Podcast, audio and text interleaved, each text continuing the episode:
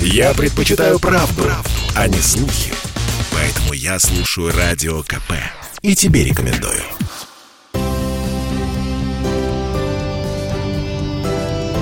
Что будет? Специальный проект «Радио Комсомольская правда».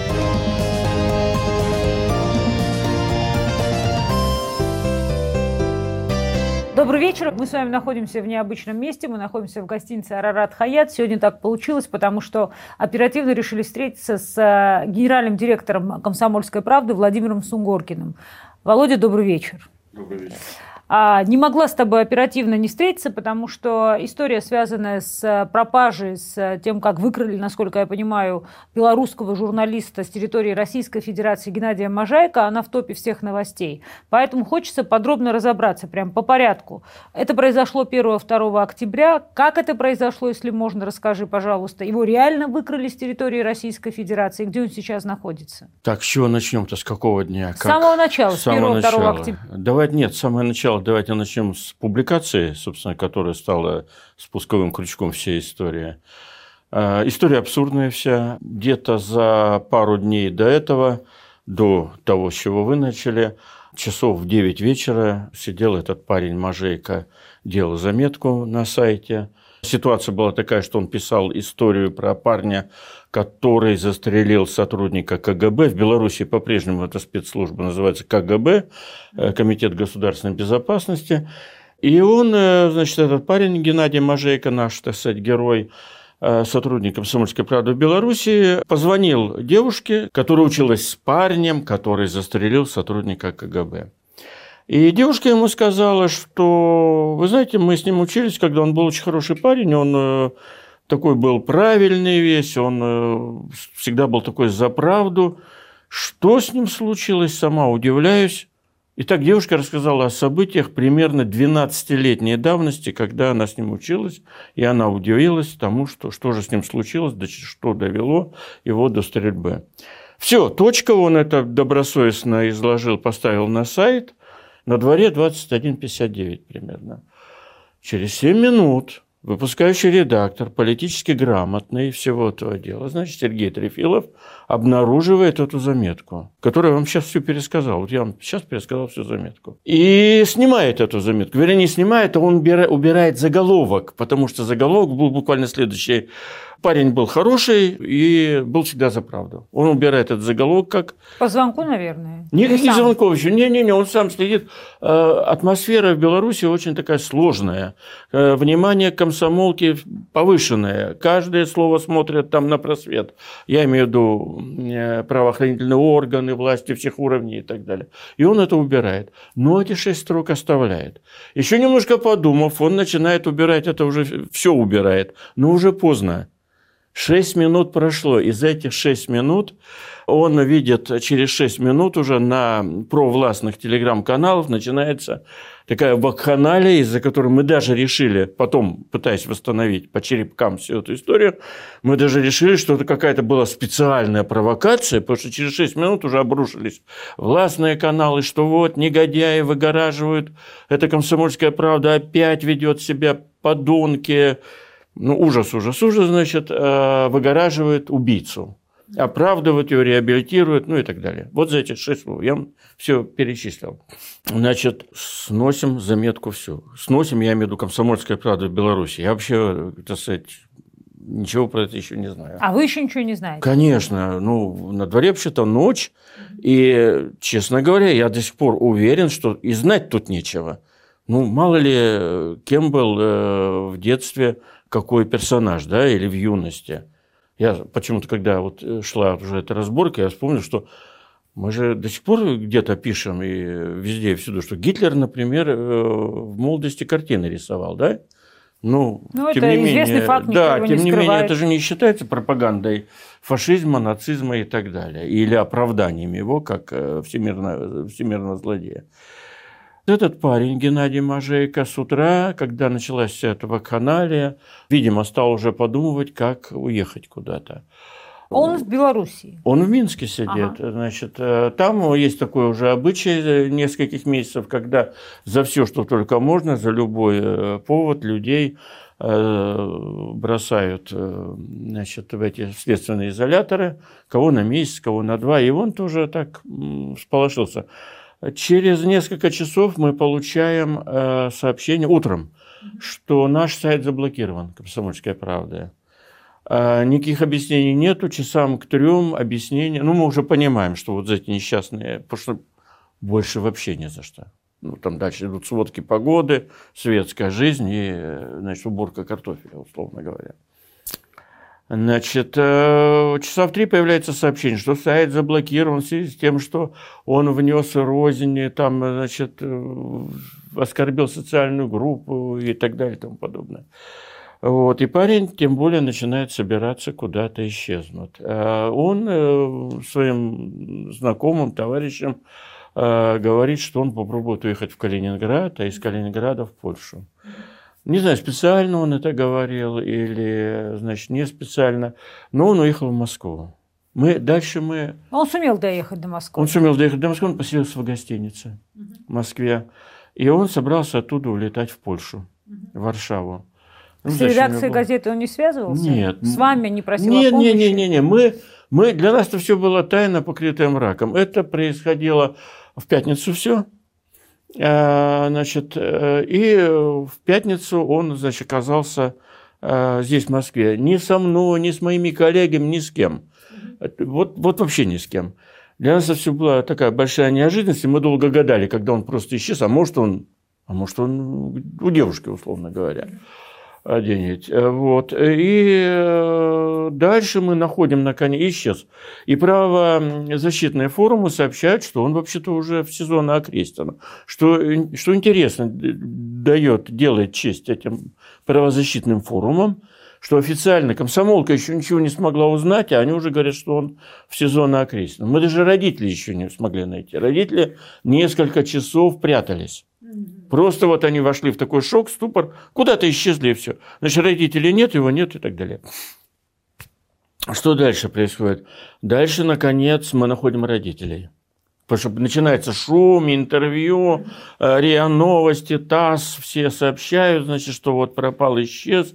После всего этого шума родители обнаруживаются и говорят, да, вы знаете, нам сказали, что он в этом знаменитом их э, следственном изоляторе в Минске, мы с ним разговаривали, а, когда он был в гостинице в Москве. Он сказал, что он собирается уехать э, в Польшу улететь. И дальше, значит, он должен был оказаться в аэропорту в Москве. И вот нас дальше ничего официального из того, что я дальше буду говорить, никакой официальной информации у нас нету. А, он исчез. Он, нет, он, он же, как, он... Ну он, как, исчез э, с территории Российской Федерации. Да, значит, э, неофициально мы знаем, мы знаем следующее, неофициально. Неофициально произошло следующее. Когда он приехал в аэропорт на Шереметьево на регистрацию самолета в Варшаву, э, к нему подошли, значит, сотрудники соответствующих, там, не знаю, наших... КГБ. Или наши? Наши, наши. Опять, я говорю, наши неофициально, угу. не КГБ угу. наши. И сказали ему, что, дорогой товарищ, Мажейко, э, значит, Геннадий, вы числитесь э, у нас в списках нежелательных персон, должны покинуть э, Москву. Как я понимаю, он говорит, охотно покину, вот мой билет в Варшаву, и, извините, нет, нет, нет, вы должны покинуть Москву и вернуться туда, откуда вы к нам прибыли. Вы должны вернуться в Минск. Мы вам в этом поможем. Значит, ему помогли, э, припроводили в самолет на Минск. В Минске его встретили сотрудники КГБ э, значит, э, Белоруссии и припроводили его в... Уже понятно куда. Понятно куда. И вот он уже на эту минуту около двух недель находится вот там – Вопрос, а, может быть, даже отчасти наивный, но все-таки а, я здесь согласна с Маргаритой Семенян, со времен Сноудена такой практики а, выкрадывать людей с территории Российской Федерации, даже если эти люди не граждане Российской Федерации, слава богу, не существует. Человек а, Пока, опять, это все понятно, нет фактов, мы так mm-hmm. размышляем. Э, похоже на то, что практически был выкраден с территории Российской Федерации. Вы это до Кремля доносили, потому что это журналист, который mm-hmm. вот таким образом э, покинул нашу страну. Будучи э, сотрудником все-таки газеты, которая э, является газетой Российской Федерации. Ну вот как мне отвечать? Я же не должен чужие какие-то секреты выдавать и не хочу. Ну то есть вы находитесь в контакте с властью по этому вопросу? Я всегда нахожусь в контакте с властью. Конечно, э, парадокс в том, что прямого, э, прямой такой вот картинки его взяли за белые ручки, не знаю, заковали или А не наши заковали. были это сотрудники? А ему же, я же вам все рассказал уже. Ему к нему подошли наши сотрудники, безусловно, сказали, вы должны вернуться. Их имена и фамилии тоже известны. Но... Боже упаси, нет, конечно. Вы должны ничего официального. Я вам рассказываю слухи, сплетни домыслы. и домыслы которые, я думаю, мое оценочное суждение, очень близки э, к тому, что было на самом деле. Вы должны покинуть. Он молодой парень. Откуда он? Э, он не мог кричать адвоката, спасите, помогите. Вы должны покинуть территорию э, России, потому что вы нежелательная персона. Вы должны покинуть ее следующим способом. Вы должны вернуться туда, откуда прибыли. Вы у нас откуда прибыли? Из Минска. Вот туда и прибывайте. Можно это трактовать как похищение? Я думаю, нет, да? Ну как, можно ли это трактовать когда... как, да, понимаю. Выдворение, наверное, это Да, выдворение. как выдворение. А можно ли это да. трактовать как официальную позицию нашей страны? А, хороший вопрос. А, я думаю, это проходит по разделу, опять, мое оценочное суждение, неких спецопераций закрытых, которые официально нигде никто и никогда не признает, мне кажется. Продолжение через несколько минут. Это спорт неприкрытый и не скучный. Спорт, в котором есть жизнь. Спорт, который говорит с тобой как друг – Разный, всесторонний, всеобъемлющий. Новый портал о спорте – sportkp.ru О спорте, как о жизни.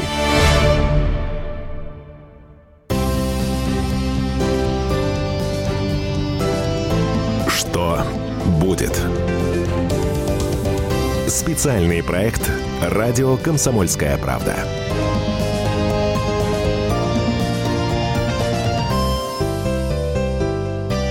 Я, кстати, не, не знаю, как они будут выкручиваться с Можейко. Он же рано или поздно должен выйти и рассказать всю правду. Но я думаю, с ним работают. Значит, это еще более интересно. Что с ним дальше-то происходит? С ним никто не смог поговорить за все эти две недели, включая маму, папу, э, адвокатов и так далее. Он сидит сейчас на карантине в связи с э, ковидной опасностью. Адвокаты с ним встречались один раз и разговаривали в присутствии следователя. Вы дали адвокатов, да? Вы оплачиваете адвокатов? Адвокатов, да, мы все оплачиваем. Это белорусские адвокаты. Ой, слушайте, вот вы знаете, Тина, мы сейчас в такой ситуации, что я вот так как житель России и Москвы говорю, да, мы оплачиваем. И тут же думаю, подождите, а сейчас в Беларуси, возможно, и этого уже нельзя. Вот мы хотя мы говорим, что мы там союзное государство и так далее, а в Беларуси свое законодательство, которое постоянно меняется, которое постоянно ужесточается. Возможно, я уже не могу оплачивать адвокатов. Вот я не знаю на эту минуту.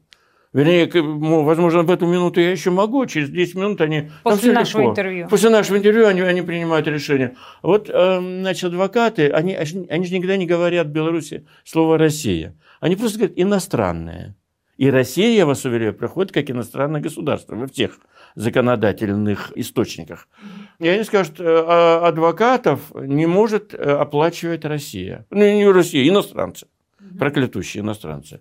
И все. Поэтому ну, пока э, выдам эту вот, эту страшную тайну, да, это мы оплачиваем, да, мы помогаем, да, мы помогаем материально родителям.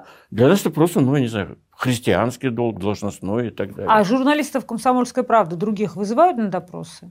На эту минуту, насколько я знаю, не вызывают. Я вчера имел большое такое совещание с белорусскими коллегами. Нет, не было ничего. А они выходят на связь? Да. После блокировки сайта? Но блокировали же сайт, а не их личные. А сайт разблокирован? Нет. Скорее всего, сайт не будет разблокирован никогда. Ну, по словам «никогда», я подразумеваю ближайшие там месяцы. Ну, то есть деятельность «Комсомольской правды» на территории... Абсолютно прекращена. Угу. Газету они закрыли около года назад а сайт они закрыли сейчас. А все, у нас там была газета, кстати, газета у нас была лидирующая, сайт был лидирующий. Это же не просто как один из сайтов, а это был лидирующий по количеству аудитории главный сайт Беларуси. Но у вас, насколько я знаю, ежедневный тираж даже в России 800 тысяч. В России, да, но это, это Россия, а в Беларуси меньше конкуренция, и мы в Беларуси... Нет, я просто имела в виду, что вы да. и в России, в том числе, несмотря на то, что да, газетные СМИ – это да, не лидирующие да, СМИ, вы лидеры. Да, и да, я думаю, что да. и на территории Беларуси ситуация такая же, эквивалентна населению да, такая же, Беларуси. Да. Ну, у нас уже год, год, больше года назад закрыли. А редакция не боится? То есть, условно говоря, редакция продолжает там работать. Если все выглядит, как вы рассказываете, mm-hmm. то есть приходят сотрудники КГБ, выносят предупреждения там, и так далее и тому подобное. Редакция – это теперь что, пункт сопротивления такой? Боже упаси. Редакция просто э, сейчас э, находится в таком интересном процессе. Мы им всем предложили работу. А, редакция там примерно 20 человек. Мы им всем предложили работу в России. Они все граждане Беларуси. Да, угу. мы им всем предложили, тем не менее, работу в России. Часть из них поэт работает в России, часть будут работать э, в Москве, а часть в регионах. Часть сказали, нет, мы еще подумаем, мы надеемся, а вдруг разблокируют, а вдруг что-то получится. Ну и часть, наверное, будет искать работу на места. По простой причине, у них семьи, дети, им сложно. А какая у нас в целом позиция? Потому что «Комсомольская правда», как говорят в народе, это любимая газета Путина. Ну, потому что это на самом деле самая народная газета. Ну, мы Сам... стараемся, да. Да, и э, на фоне того, что произошло в Минске, возникает вопрос, то есть насколько вообще ну, скажем так, это журналисты, еще раз, комсомольской правды, несмотря да. на то, что они граждане Беларуси. Мы можем помогать журналистам, которые поддерживают в том числе и нашу страну, Россию, поддерживают, опять-таки, в свободе слова, поддерживают mm. возможности донесения самой широкой разнообразной точки зрения до э, населения. Я вас читаю. Назвать вас э, экстремистской газетой и блокировать ваш сайт, это mm. крайне странно смотрится со стороны. Ну, я что... вообще за а вы... слова блокирую. Конечно, да. вы абсолютно консервативная газета, занимающаяся журналистикой, которая дает возможность быть услышанной всем сторонам. Вы абсолютно правильно сказали. Ну, да, вот человек был в детстве таким-то. Mm. Мы знаем прошлое, простите меня, даже очень многих террористов, какими они были в детстве. Да, и что? Да. Это же не мешает нам продолжать искать по журналистские факты. Ну, почему нет? Среди других фактов пусть будет этот так вопрос, как вы из этой ситуации будете выходить? И как наша страна будет выходить из этой ситуации? Это же наши сотрудники, получается, сотрудники нашей газеты. Лавров обсуждал эту проблему, находясь в Минске. Обсуждал он ее уже не первый раз. Обсуждал э, проблему, когда нас закрыли. Нас же для начала как газету закрыли. Мы понесли, кстати, очень большой урон. Мы, кроме всего прочего, мы, мы коммерческое издание. Если бы мы были там, получали деньги из бюджета, ну, закрыли, открыли. Но для нас это серьезные финансы финансовые удары, все, что происходит в Беларуси, а, содержать этот, э, всю эту махину, не получая доходов, это э, тяжелая для нас история. Значит, итак, Лавров дважды разговаривал на эту тему и делал заявление. Захарова сделала свое заявление, Мария. Значит, администрация президента сделала, причем слова Пескова начинались со слов «Кремль Кремль, ну это, мне кажется, уже такой эфемизм, так сказать, э, прозрачный некуда. Кремль озабочен ситуацией, мы надеемся и так далее. Слушай, ну что дальше? Дальше что, Шойгу должен сказать? Ну, у нас, кстати, по военной линии большое сотрудничество. Вообще, эта история, она же не первая. Там сидит довольно много в тюрьмах российских граждан по самым разным, э, связанным с протестной активностью э, поводами, причинами. С ними тоже надо, так сказать, как-то быть во времена интернета появилась совсем другая форма взаимодействия с иностранными государствами – это иноагенты. Но по большому счету надо понимать и признавать, что в любом случае идет информационная война. И э, война между такими странами информационная, как э, Россия и, например, англосаксонские страны, это уже, наверное, признанный факт. Ну, то есть ну, да. отрицать очевидное… Не, ну она не вчера началась, она да. с 16 века идет со времен Но Грозного, сейчас она получила новые да. методы, новые да? способы да, и, на самом оружие, деле, да. новое оружие если тогда был один голос Америки, то сейчас можно создавать огромное количество сайтов, редакций, э, СМИ, и через эти СМИ делать многое, что, в принципе, уже даже никто и не скрывает. Кто вчера вот писали, мне кажется, Великобритания опять выделили какую-то сумму, соответственно, очередную в разных странах выделяют очередные суммы. Поэтому вопрос. Вот в этот реестр попало большое количество оппозиционных СМИ, десятки журналистов. Как вы считаете, вообще вот этот реестр, он правильный? Не попали ли туда кто-то под горячую руку? Угу. Как вы вообще к этому реестру относитесь, ваша позиция? Мне, э, моя позиция такая. Мне просто не хватает информации, и я считаю, что государство, да, все, что касается спецслужб, они просто закрывают так, бжик, и ничего не говорят. Вот если вы имеете претензии там, к «Медузе», кто там у нас еще по списку, «Дождь», по-моему, да?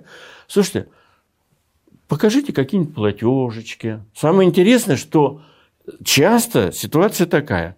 У них все есть, но они дальше говорят – ну, слушай, ну мы их получили э, оперативным путем. Ну, как мы их выложим? А нас потом спросят, откуда у вас это? А кто вам их стырил, условно говоря, да?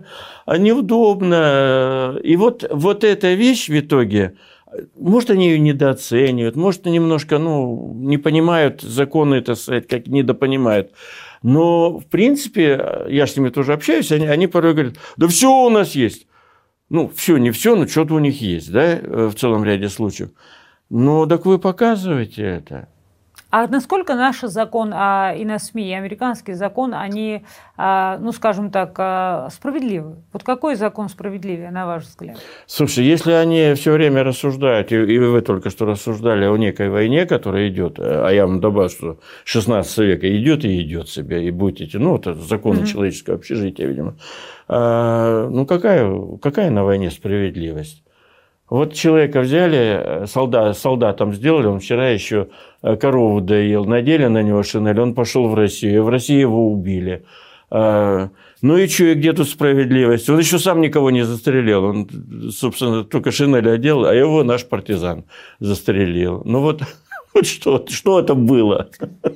Ну хорошо, одна... вот что это было? Ну, я взял такой да, ну, это дикий очень пример. Дикий да? пример, но он похож, Давайте да. а теперь про Нет, я просто имела в виду, что в Америке-то, конечно же, все гораздо жестче, потому да. что у нас достаточно долго, в силу того, что а, СМИ принадлежали на протяжении определенного количества лет бизнесу, этой практики не было. Поэтому все сейчас так эту практику, ну, я имею в виду журналистское сообщество обсуждать, потому что ее не было, и вдруг она появилась. А в Америке-то она была изначально. Поэтому попробуй в Америке на русские деньги открыть издание и начать в этом издании э, доносить про русскую, про российскую точку зрения.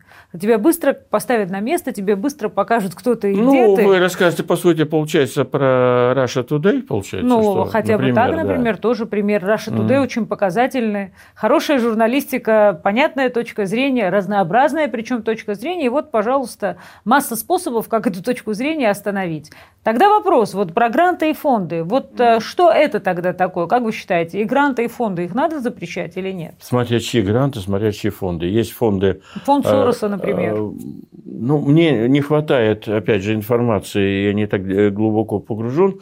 Вернее, я, я бы так сказал, что я знаю, да, фонд Сороса в свое время делал очень много полезного, поддерживая ученых, хоть 90-е годы, да, но ясно, что любой фонд, он, э, любой большой фонд, он преследует несколько целей. Первое – имиджевые, то есть он реально помогал, давайте про Сороса, он реально помогал много кому у нас на территории, он реально проводил много интересных мероприятий, в том числе и в журналистике, насколько я помню, э, они помогали.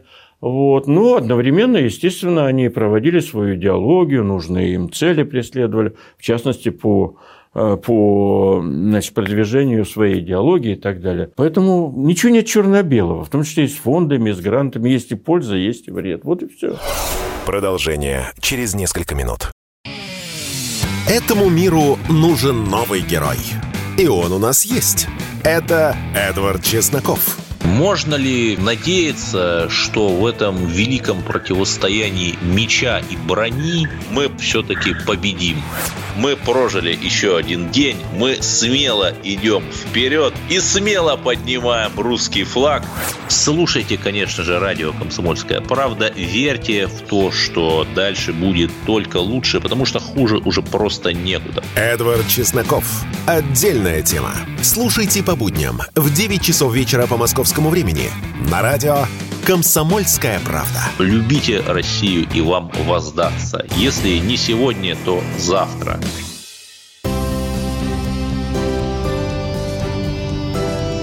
Что будет? Специальный проект «Радио Комсомольская правда».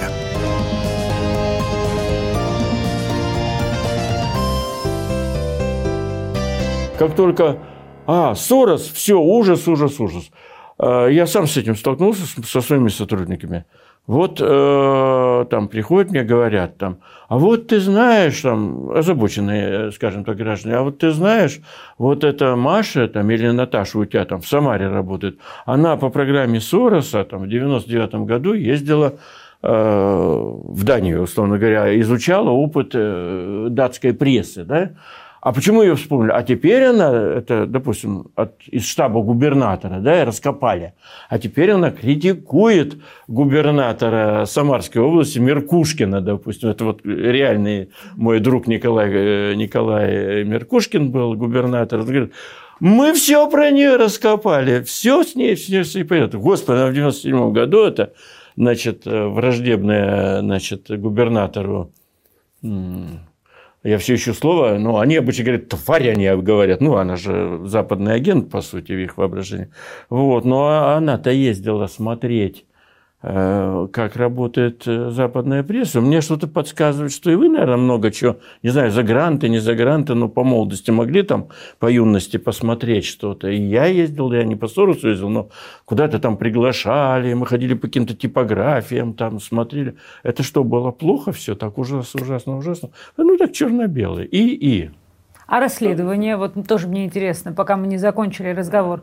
Вот вы сказали про расследование Навального. Вообще вот а, расследование, если брать 75 -го года, когда вы пришли в «Комсомольскую да. правду», они претерпевали как форма достаточно большое количество изменений. Для вас, как для все-таки классического журналиста, человека, который прошел вот весь наш карьерный путь от а, корреспондента до генерального директора газеты, что из настоящее расследование? Вот какому, Я еще и главный редактор. Тем более. Да. Какому, какому расследованию на самом самом деле стоит верить, особенно в этом мире фейков, где, в принципе, можно придумать, а, смонтировать и графикой добавить все, что хочешь. Ну, вы знаете, есть профессионалы, и были всегда, и есть, которым просто надо доверять, потому что то самое клеймо, как у СМИ, но я бы даже больше доверял не клейму СМИ, а клейму с персонального расследователя. Эм, когда там Тарасов такой, забыл, как его зовут, просто много Тарасовых, в «Новой газете» есть Тарасов, он в Сибири сидит, э, в Красноярске. Я доверяю всему, что он пишет почему-то. Очень отважный человек. Э, например, просто к примеру, считать, где фейк, где не фейк, где чьи там торчат уши, чьи интересы – Всегда за всем есть какие-то интересы, за любым расследованием. Э, тобою пользуются, ты кем-то пользуешься, раскапывая. Э, значит, э, враги друг у всех есть свои, да, которые, которые... Вот я журналист, веду расследование. По вам, например, прибегают ваши лучшие подруги и говорят, что, расследуй, сейчас мы тебе все про Тину расскажем. Давай. Они, вы чем-то обиделись в свое время. Они мною пользуются в данную минуту? Да, пользуются, чтобы с вами счеты свести.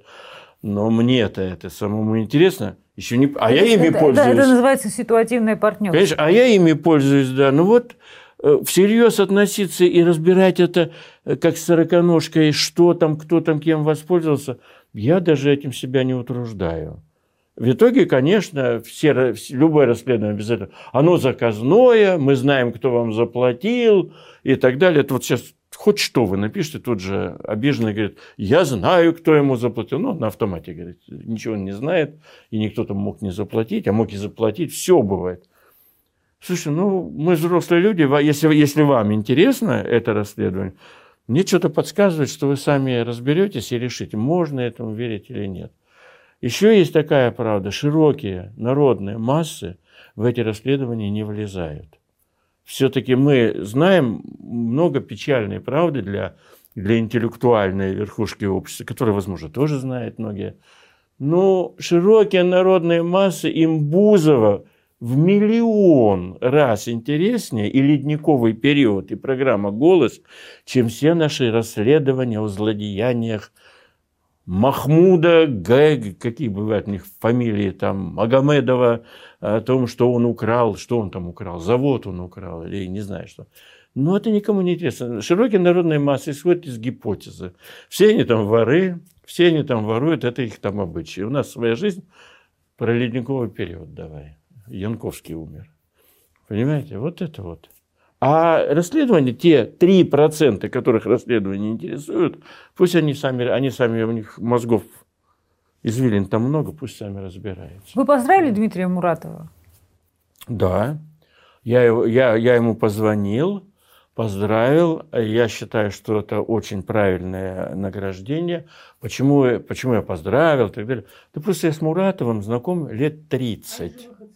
Они же выходцы, и он выходец. Я вам скажу, что, что он очень э, такой правильный, правильный человек. Вот я его знаю 30 лет. Причем они не просто выходцы. Это перед вами сидит человек, который их оттуда вышел всех. Это я, это я их, э, мне надо мой портрет э, в «Новой газете» надо вешать как основоположника, потому что они же со мной воевали и ушли туда. А, то есть это вы нанимали Муратова на работу, потом Муратов... Нет, я не нанимал. У нас были воины в «Комсомольской а. правде», и в ходе этих войн Большая... Те, они отпочковались. Конечно, они ушли в знак протеста. Э, ну, я был в некой партии, которая... Ну, то есть, если бы вы с ними дружили, то не было бы сегодня ни Нобелевской премии в «Новой газете», правильно? Нет, э, наверное, надо длинно так. Э, он ушел в ходе войн, в которых, ну, грубо говоря, мы победили, а они проиграли.